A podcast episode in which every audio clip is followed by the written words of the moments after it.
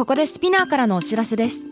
スピナーでは企業やブランドの魅力やストーリーをポッドキャストとして制作配信するお手伝いをしております。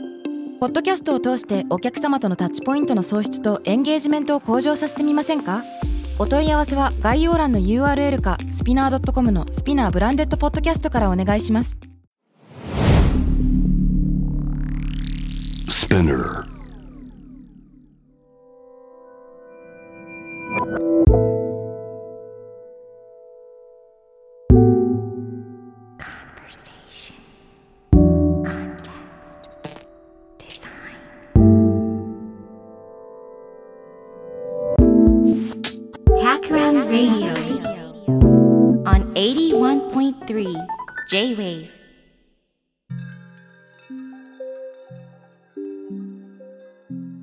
渡辺幸太郎がナビゲートしている J-Wave タクラムレディオ。今回のゲストは、シフト80代表、クリエイティブディレクターでエッセイストの坂田美希さんです。よろしくお願いします。よろしくお願いします。いやー、今日あのお話できるの楽しみに来たんですけれども、えー、私たちの最初の出会いは、去年の年末頃ですかね。そうですね。はい。はい。坂田さんが、えー、ジャパンビューティーファッションテックアウォーズ2022にね、えー、アワードに、えー出品されていて、その受賞イベントのトークイベントのセッションでご一緒させていただきましたね。そうですね。もうあの、すごい楽しくて、あっという間の時間でしたね。いや、本当に。あの、セッションの本番では、ちょっと物理的な会場のお客さんとオンライン配信あったけれども、ちょっとオンライン配信のあの、繋がってない時間に、ちょっとカジュアルなアイスブレイクトークができたのが個人的にはすごい嬉しかったなと思っていて。そうですね。あの時間があって、すごい打ち解けたというか、場が温まって、私もすごく話しやすかったので、あの時間、すごい良かったなって今でも思いますね。いや、そうなんですよ。で、なんか僕、うっかり、ね、あの、お三方と、坂田さん以外にもあとお二人いたけど、全員と初対面だから、あれ、もしあれがなかったら、うっかり僕がめっちゃ真面目に仕切っちゃってて、あの、盛り上がらなかった可能性もあるなと思って、なんか偶然に救われたような、そんな気がしました。そうですね。すごい、あそこでこう、3人が、あ、3人というか4人ですね。4人が一気にお友達というか、今までも話したことあるみたいな、あったかい場になったんで、私も。あの、調子に乗ってたくさん喋っちゃいましたけど、うん、いや、嬉しかったです。楽しかったです。はい。ね、あのコンペ自体は2022年のビューティージャンルとファッションジャンルを最もリードした企業とかプロジェクトを表彰しようというやつで、えー僕自身は他の方々と並んで、えっと審査員の一人を担当させていただいたんですが坂田さんのそのシフト80これはあの場で、えー賞を受賞されたということでしょうか？そうですね。ファッション部門の準大賞に選んでいただいて、もうそのありがたいことに名だたる皆さんと一緒に並んで受賞をさせてもらったという素敵な日でした。いやー素晴らしいおめでとうございます改めてありがとうございます。選んでいただいて。はい。それで、早速なんですけれども、おそらく坂田さんのお話を初めて聞くよというリスナーの方もいらっしゃるかなと思っていて。よければ、えー、シフト80とは何なのか、坂田さんは普段どんなお仕事をしているのか、最初教えていただいてよろしいでしょうか？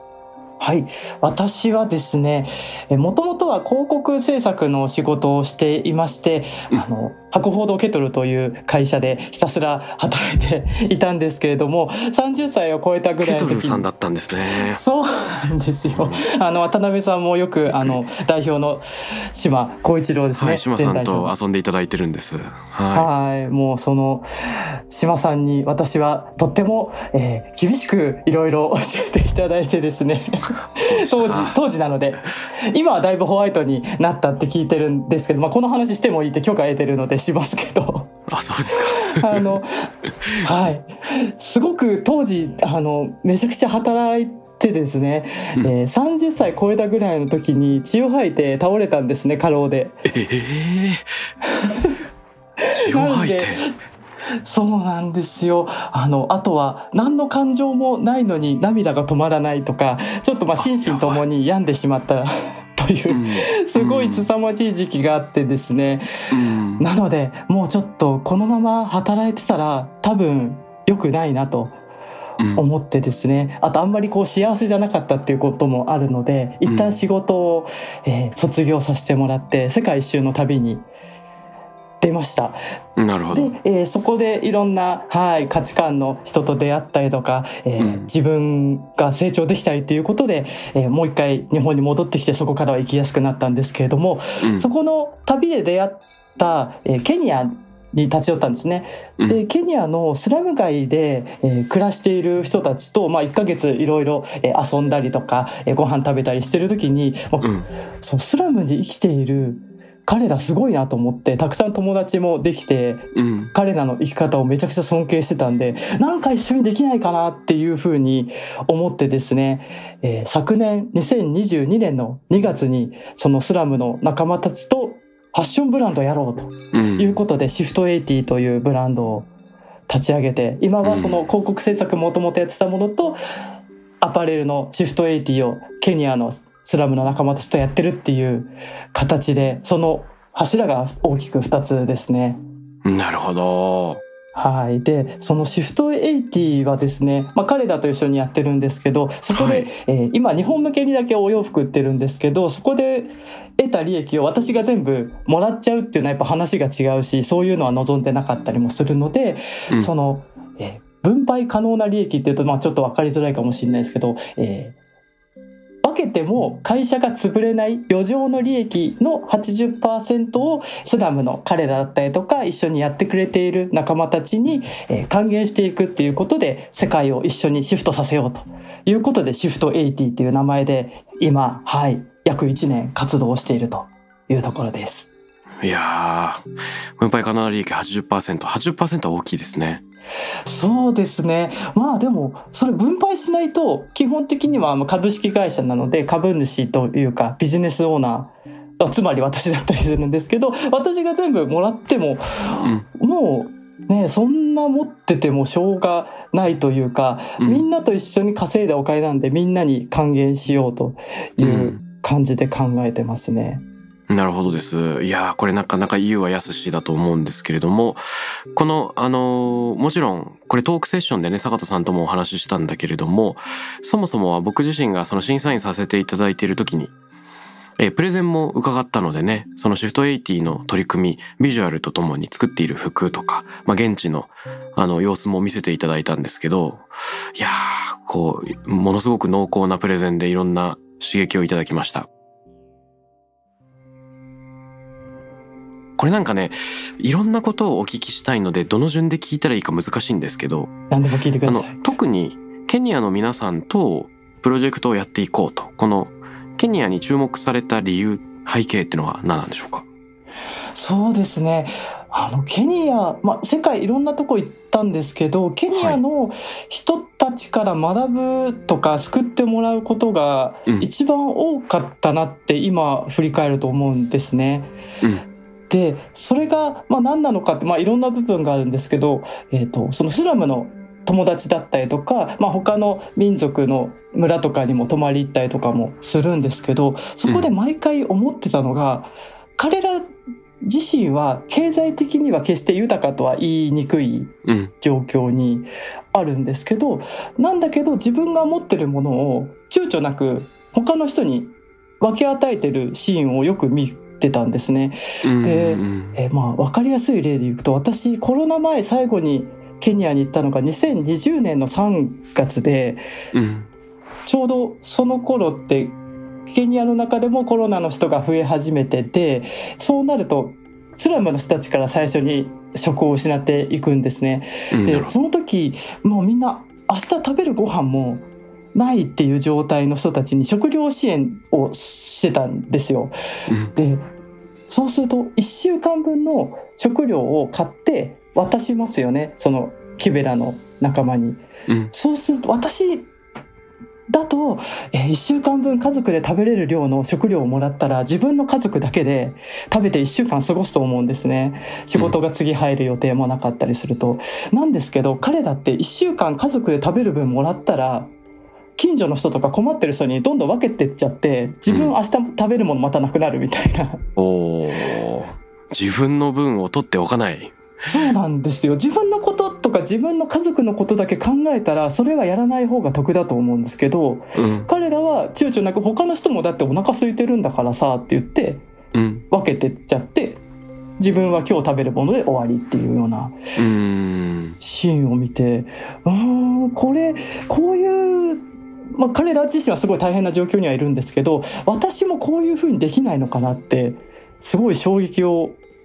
受けたのが出発点だったりしますね。なるほどね。いやこれはしびれますね。どういう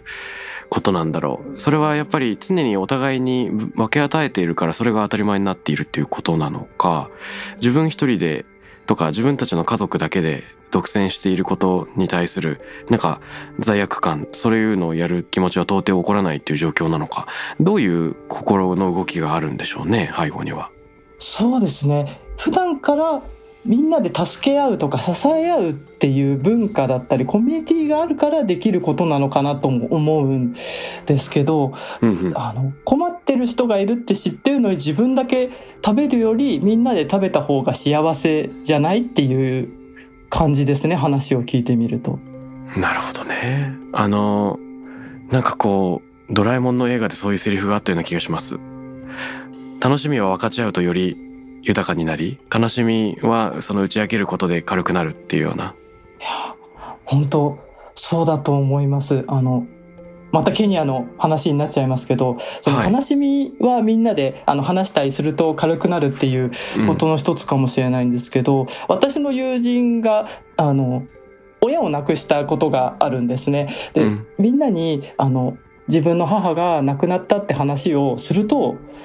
あのポレポレっていうのはポレっていうのはあの、えーソーリーに近いあのお気の毒ですねとかうん。残念でしたねっていう意味なんですけど、みんながポレポレって言いながら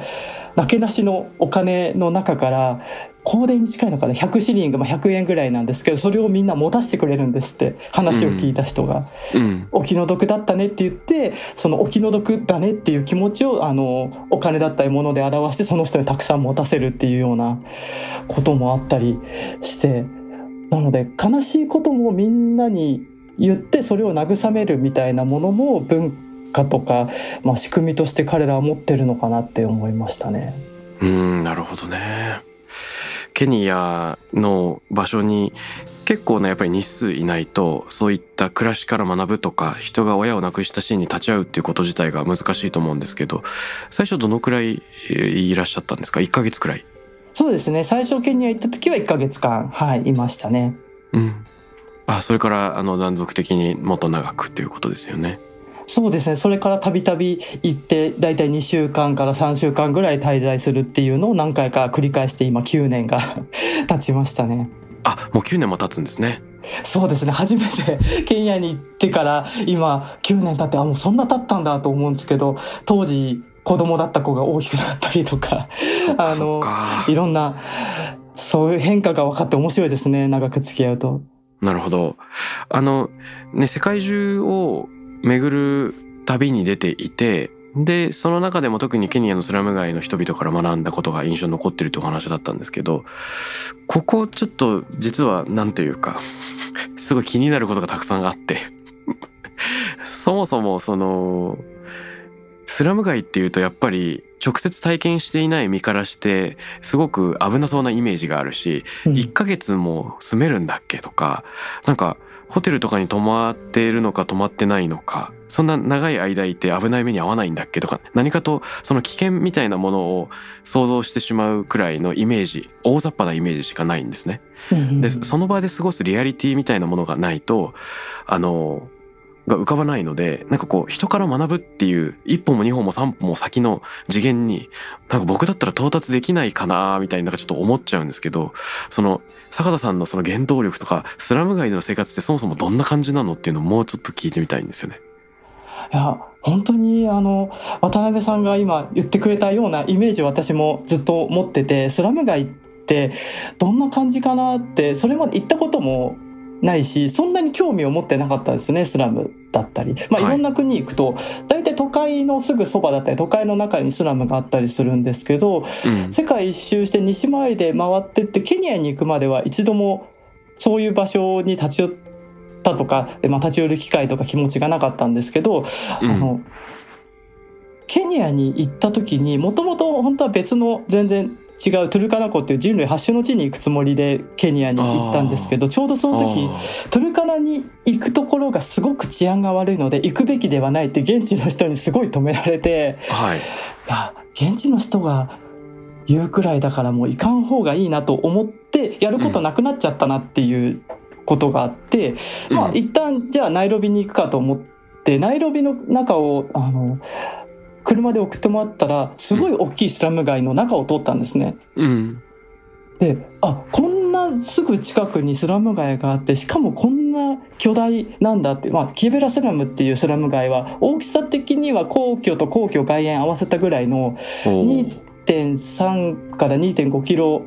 平方キロメートルぐらいの範囲ではあるんですけどそこに200万人以上の人が住んでるって言われているようなそういったスラムなんですけどそこ通った時に、私の中の今までのスラムってなんかもうあの暗くてみんな希望がなくてすさんだイメージを持ってたんですけどはい。実際に行くと、まあ、商店をやってる人とかもいて世間話してるおばちゃんとかうん。あの手作りのボール追いかけてる子供がいたりとかすごい活気があってうん。いや私は何も知らなかったんだなってびっくりして、じゃあちょっとスラム行ってみようかなと。いうことでうんあの最初はスラム住民がやっているツアーに参加したりとかああのスラムで学校やってる人と知り合ってそこの学校遊びに行かせてもらったりとかっていうところから最初はい始めてってさすがちょっと、スラムの中に、えーと生活してると危ないということでスラムのすぐ近くの、えー宿というか下宿させてもらっててそこから毎日遊びに行くっていうのをやってましたね。おーそういうことだったんだ。スラム住民によるツアーなんかがあるんですね。そうですね。スラムの住民が自分のコミュニティを紹介するっていうツアーをいろんな人たちがやっていてその稼ぎはみんなコミュニティでシェアしますっていうような形でやってる人たちが結構いますねキベラだと。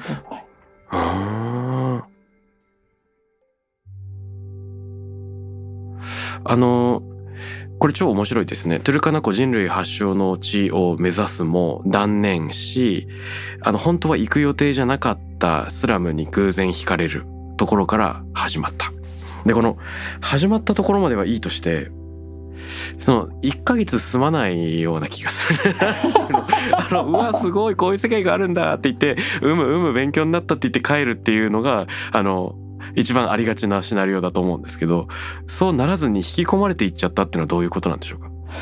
それはですね私は日本出発する前はあの心身を病んで過労でもう日本で生きていくの辛いっていう感じで旅に出ちゃったっていうのもあるんですけど、キベラスラムにいる人たちってもう生きていくのも結構大変な環境ではあるんだけど、まあ、はい。前向きな、私の仲間は前向きな人がすごく多くって、うん。まあでも朝目が覚めたらそれだけでなんとかなるじゃんみたいな感じなんですねみんな話聞いてると。うん。目が覚めた今日も幸せだし今日もなんかできる頑張ろうみたいな感じでうん。僕たちは生きてるっていう話をされていやーでもそうだな本当そうだなみたいな感じで毎日学ぶことがすごいたくさんあったのでうん。彼らと一緒にいるのが自分の人生にとって素敵なものになってたのでうん。1ヶ月いちゃいましたね。なのでこう、うん、楽しかったし好奇心もあったし彼らにすごい救ってもらってる日々だったのでもう本当にいられるギリギリまでいましたね。そうだったんだ。あのね普通の観光客が触れるようなツアーからもっと自分で友達が作れるようになるっていうところには何かハードルがありそうなんだけどその最初の友人とかコミュニティに入るきっかけっていうのはどういうふうに訪れたんでしょうか？そうですね。最初のきっかけはキベラスラムの中で学校をやっているえー方がいて、うん。その方といろいろ話してるうちに、あなた面白いから私の友達紹介するわって言ってたくさんお友達を紹介してもらってその中にキベラスラムの中で絵を描いているアーティスト集団という人たちもいて、まあ、彼らと結構気があったので毎日遊び行ってあの音楽やってみたり一緒に絵を描いてみたり水道酒飲んでみたりっていうのをやってるとまた彼らの友達とも友達になるっていうような感じでなるほど。はい楽しくなってましたね。なるほど。毎日通うっていいな。なんかそこがちょっと居場所みたいになってくるんですね。そうですね毎日行くと分かることっていうのもあるんだなって思いましたねあの時はそのコミュニティの中に入まあ、お邪魔させてもらって一緒に毎日いると、うんあ彼らはこういうことを考えてるんだとかこういうことをやってんだなとか、まあ、完全には理解できないですけどちょっと垣間見えるものがあってすごく日々刺激的でしたね。うん、なるほど、なるほど。いや、面白い。そして、あの、最初に僕が、あの、坂田さんのお話をコンペで聞いたときは、その、なかなか貧困のスパイラルから抜け出せない人が多いっていう、その社会構造の話もされていて、えーそのあたりの、まあ、問題意識もちょっと伺ってみたいんですが、それまで過ごしている人たちが直面している課題、もろもろあると思うんですけども、あの、坂田さんの視点を教えていただいてよろしいでしょうか？そうですね私があの見ててあこれはなんとかできないかなって思ったことの一つが、うん。女の子たちが生理用品にアクセスできないっていう現状がありました。うん。それも通ってる中で気がついたことではあったんですけど学校に行ってると、今日はあの子がいないなとかあるんですね。あのその学校の中で。女の子は今日あの子来てないねとかあの子どうしたの？あ今日休みだよ。みたいなこと言われたりするんですけどうん。それなんでなのかなって思ってまあ家の事情かなとかいろいろ勝手に思ってたんですけどよくよく聞いてみると、生理用品がないから生理期間中学校を休んでたんですね女の子たちが。うーん。でそれを、まあ、いろんな家庭訪問だったりとかインタビューを繰り返していくとやっぱり親としては生理用品買ってあげたいんだけどうん。家族の食べ物も十分じゃない時にあの1パック50円の生理用品を買ってあげることがやっぱり難しくうん。なって子供も言えないんですねみんなお腹空いたって言ってるのに私の生理用品買ってって言えないうん。でも学校には行きたいどうしようっていうので、えー学校に来てる子もいるのででどうしてるのって聞くとあの古い新聞紙とかうん。を、えーあとすっごい汚い布の端切れみたいなものはスラムの中でも安く売られてるんでそれを生理用品の代わりにして学校に来てたりしてたんですね。うん。なんですけどやっぱそれで大丈夫なわけはなくってうん。あのインタビューしたうちの一人の子は、まあ、ちょっとそれで失敗しちゃってある日みんなが自分を笑う男の子とかがクスクス笑ってるからなんだろうなって思ったら制服と座ってた椅子を自分のえ血で汚してしまってみんながすごいからかってきていじめを受けるようになってもう私は生理期間中は学校に行けないって言った子もいました。でそのはいろんなことを聞いていくうちに生理用品がないってだけの問題じゃないなっていうことが分かったんですね。生理用品がないと生理期間中大体人によりますけど3日から5日連続して学校を休まなきゃいけなくて。うん。そうするとまあ3日から5日連続して学校行かないと授業は進んじゃうんでついていけなくなって、テストの点も取れなくなって、うん。そうすると次の高校に進学するのに十分な点数が取れなくって進学する道も断たれて結局また安い給料の仕事しかできなくってまた貧困が続いてるっていうループがうん。あってこれは生理用品があれば、まあ、全部解決するわけじゃないですけどそのうちの一つのパズルのピースは、えー埋まるのかなっていうので最うん初生理用品の支援プロジェクトを2018年から始めてみました。なるほど。はいいや、この、やっぱこの発見がすごいですね。この、生理用品っていう割と体に一番近い部分の気づきが、めちゃくちゃでかいスケールの進学、仕事、貧困みたいなところにすら繋がっているっていうような、あの想像力、この展開に気づくっていうのがめちゃくちゃ大きな発見だなと思うんですけど。うーん最初は私もそこまでのことだと思ってなかったというか、うんキベラスラム何回も通ってましたけど生理用品どうしてるとかって話にならないんですね。まあ確かに確かに。なので、全然気がついてなくてうん、ふとなんか生理の貧困っていう言葉が出始めた時にそういえばキベラのみんなって生理用品どうしてんのかなと思ってうん。その訪問した時に聞いたらそういうことがだんだん浮かび上がってきたっていうのであうんびっくりしましたね。私自身もそこまで想像力が最初はやっぱ及んでなかったなって思うのでやっぱ対話してみることって大事だなっていうふうにいつも思いますね。そうですね。あのお話聞いててあの家庭訪問とかインタビューを繰り返して分かってきたっていう話をされてましたけどその家庭訪問とかインタビューをそのしようと思うっていうやっぱりそのなんかリサーチ能力というかなんかモチベーションがすごい高い。これどういうことなんでしょうか？そうですね。彼らの考えてることとか彼らの生活とか文化に興味があるっていうのが根底にはあって、うん、まあ、それと彼らのために何か恩返しできることとか役に立てることないかなっていうその2つが原動力なのかなと思いますね。うん。生活への興味と、えっと、貢献できることを探していた。うん、ああのちなみに生理用品以外にも何か気づいたこととかこれもできるかなっていうアイデアってあったんですか？他は、まあ、生理用品に近いものだったりすると下着の支援も今してたりするんですけど生理用品を渡しても生理用品をつける下着がなかったりとか、ボロボロで使えないっていう子もいてそれも最初知った時えそうなんだ下着もないのかと思ってそういうものだったりとかあとはスポーツブラジャーですね、うん、最近始めたものとしては、うん、あのスポーツブラジャーが欲しいっていうふうに言われて女の子たちにたくさん話聞くんですけどスポーツブラジャーが欲しいってどういうことかなって最初思って分かんなかったんですよ。運動する時にちょっと胸が、えー、抑えられたらいいなとかそういう意味で言ってんのかと思って、うん、聞いたらそうじゃないと。でなんで欲しいのかって聞いたらあのやっぱ性的な被害に遭う子が多いのでそういう時に胸がしっかりホールドされているスポーツブラジャーをしていると時間が稼げるし逃げやすくなるから欲しいって言われてそんな理由で欲しかったんだっていうのそれもすご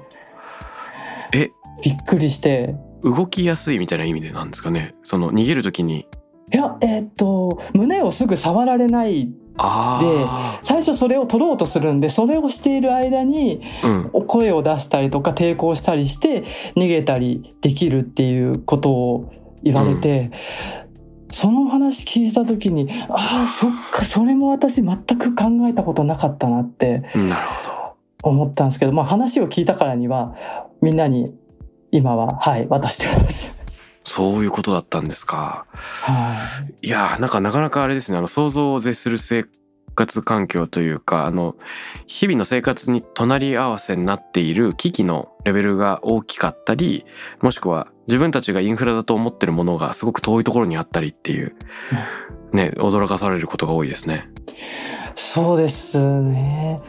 本当考えもしないような困難だったりとか環境に彼らがいるってことをなんか友達として付き合ってるとすぐ忘れちゃうのも自分として反省ではあるんですけどやっぱりずっとそうやって、うん、興味を持って話を聞いてみるとかあの問題について分け合ってもらうっていうことはすごい大事だなっていうのを毎回、うん、うん、彼らに教えてもらってますね。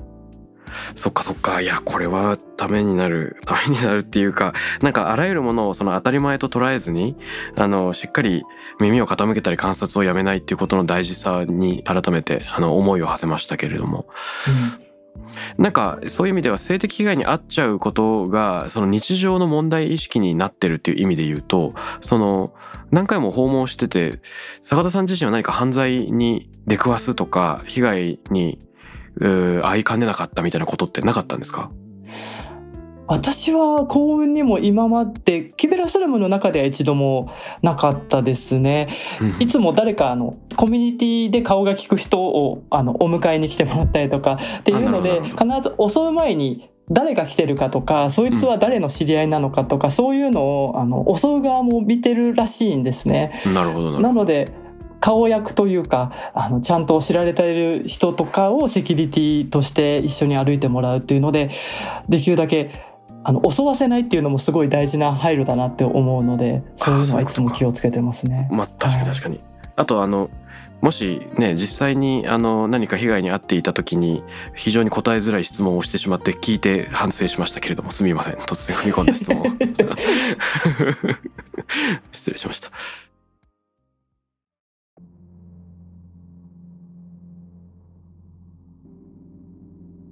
なるほどですね。いやあのいくつかちょっと思い返した話があって、はい。あの僕自身実は、えっと、友達が取り組んでいるあのプロジェクトの手伝いをしていた時期がありまして大学時代の友人で向田舞さんっていう人がいるんですけれどもこの人は今はミュージシャンとして活動しているのかなと思うんだけれども彼女が取り組んでいるプロジェクトでラリトプールっていうのがあるんです。でこれ何かっていうと彼女はなんかネパールと縁があってよくネパールと通っていた時に現地のあの課題みたいなものに着目するんですけれども毎年確かあの数千人単位の女性がネパールからあのインド近くの、まあ、まあ、売春宿みたいなとこに人身売買で売られてしまうっていう問題がありそれ自体も大変なことだけどある一定の年齢になると何て言うか捨てられるようになってしまうらしいんですねもう働かなくていいよと。でそういう風になった人たちは国境にその遺棄されるような形じゃないけどこの放置されるようなことがあるらしいんです。うん、その時に、まあ、心にも体にも傷を負っておりかつ手に職があるわけではないっていう辛い状況にある人たちを、えー、と保護するシェルターがネパールにあると。で向田舞さんっていう人はそのシェルターに通いながら手伝いをしていたらしいんですけれどもあと NPO 活動してたのか。うんで彼女は何をしていたかというと、えっとですね、向田さんが私物で持っていたあの化粧品のポーチを見たある女性が、この口紅使っていい？っていうふうにこう聞いたと。うん、で、向田さんはいいですよ、どうぞって言って、そしたら、あの、それまでえー、もうずっと笑うことを忘れてしまっていて心に傷を負っている女性が自ら口紅をした時にあの笑うことを思い出したっていう話をしてたんですね。はあはい、でこれはあの仕事のために化粧するのではなくて自分自身のために化粧するっていうこと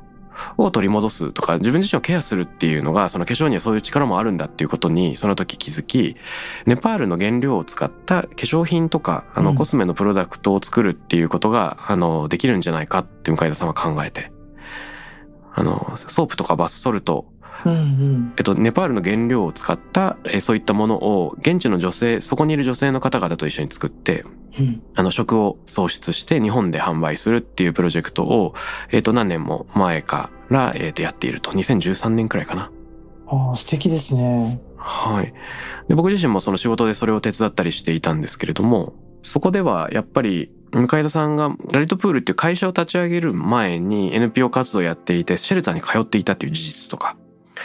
化粧によって女性が笑顔を取り戻すことがあるんだっていうかなりあの一人称の気づきみたいなのがきっかけになってるんだなっていうのをあの聞いていてあの勉強になったポイントだったんです。はあ。やっぱりこの教科書とか統計に現れることではない、うん、あの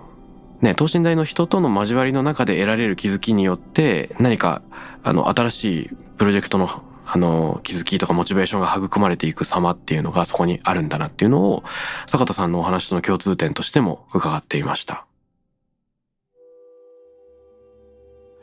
本当素敵ですね。私もあの、今の向田さんの話を聞いてて、うん、思い出した気づきの一つが、まあ、ファッションにのことなんですけど、うん、そのキベラスラムの中の学校の、えー、マコソスクールっていうところと私長く付き合いがあるんですけどそこの創設者の人が自分で独学でファッションデザインを学んで服を作れるようになった女性のリリアンっていう方がいるんですけど、うん、彼女が毎年1回自分でデザインした服を使ったファッションショーを学校の中でやっていてモデルを務めるのは学校の在校生か卒業生。ってやってるのを私も何回か、まあ、見に行ったりとか取材させてもらったりしてたんですけど、はい、その時に、まあ、ファッションって私みたいに日本で生まれ育った人からすると自分を表現するものだったりとかはするんだけど、まあそんなにこうファッションで人生が変わったとかそういう経験は私はなかったんですけどそのファッションショーで見てると今まで自信なくておとなしかったタイプの女の子がファッションショーで人前で出てこの服いいでしょっていうのをやることで全然違う人になるというか、うん、人生が変わっていく、まあ、その人本人の才能が開花していくみたいな瞬間が結構あってでそれが何でなのかなっていうのをまた話を聞いていくと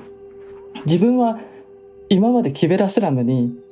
生まれ育ってきたから新品の服を着たことは一度もなかったと。うん、なんだだけどそのリリアンが自分のために縫ってくれた初めて新品の服を着て人前で立った時、みんながすごいわーって言ってくれてあ自分の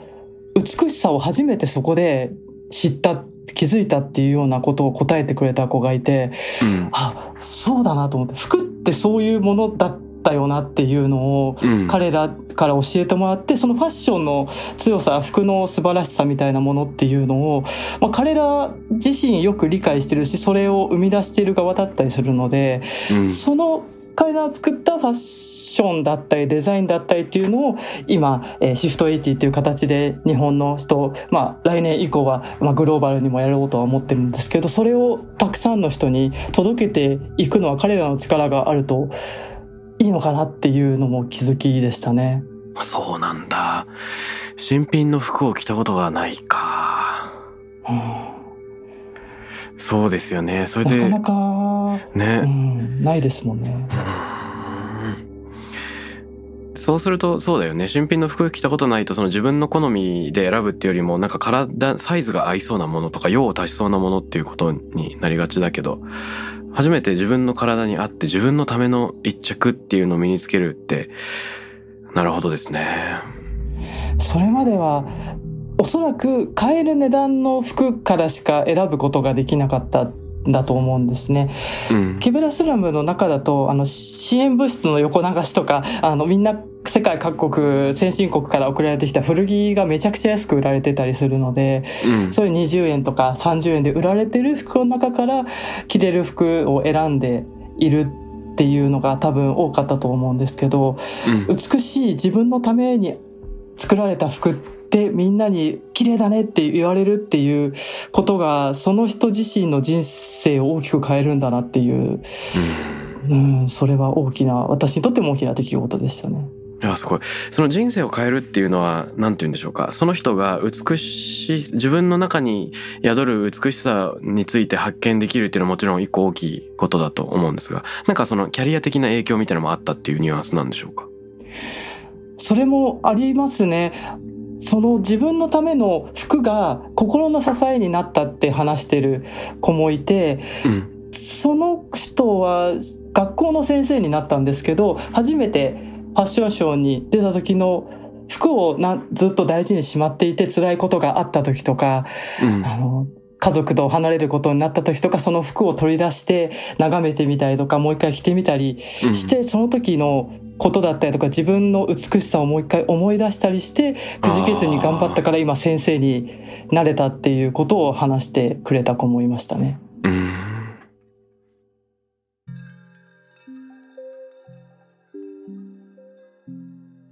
いやなんかあの想像だにしたことのない生活での感情の動き。あの服とのつながりとか下着やスポーツブラジャーや生理用品の話がいろいろ出てきたけれどもその全てまあ、衣食住って言われるくらいの一番最初に出てくる「い」っていうインフラの部分でなんて言うんでしょうか自分の選択肢っていうのが著しく限られている場所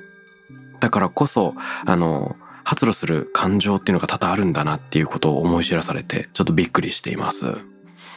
感想を抱くハードルが高いっていうかなんかもう なんかこう感情の情報が多すぎてちょっとなんかこう何も言えないみたいな状況になっている。でもその状況を行くために私もなるのですごい気持ちはわかります、うんそれをその状況になりに行ってるのかもしれないですね私もしかしたらうーん。なるほどね。目の当たりにするとまた全然パワーが違うんだろうな。その知ってる人がね、そこに携わっているということだよな。はいぜひ渡辺さんもそうですしこれを聞いてくれているあなたもぜひケニアに 遊びに来てもらえたらなと思いますねいやーびっくりです。ということで、あのー今日はシフト80の取り組みと坂田さん自身がどのようにもともとスラム街で多くのインスピレーションと問題意識をその抱くに至ったかっていうところの背景、えー伺ってきました。これ私なんともあの胸いっぱいの状態 なんですけれども、えー来週も引き続き坂田さんと一緒に、えー次はあ一つテーマを定めてですね一緒にブレインストーミングみたいな形でお話しできればと思っています。ありがとうございます、えー今日お越しいただいたのははいありがとうございますシフト80代表で共同 CEO クリエイティブディレクター、エッセイストの坂田美さんでしたどうもありがとうございましたありがとうございますタクラムレディオに関するメッセージや感想は、ツイッターから、ハッシュタグ、タクラム813をつけてつぶやいてください。t-a-k-r-a-m813 です。また、僕、渡辺幸太郎への質問や相談などは、ツイッターのダイレクトメッセージからも受け付けています。番組オフィシャルアカウント、アットマーク、タクラム813をフォローして送ってください。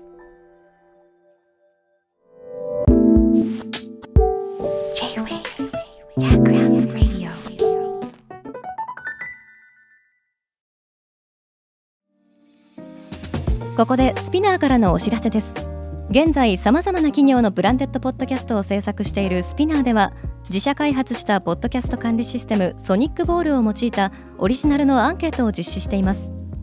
リスナーの属性データを可視化することで御社のニーズに合わせたコンテンツ制作が可能になります。スピナーホームページ内のコンタクトよりまずはお問い合わせください。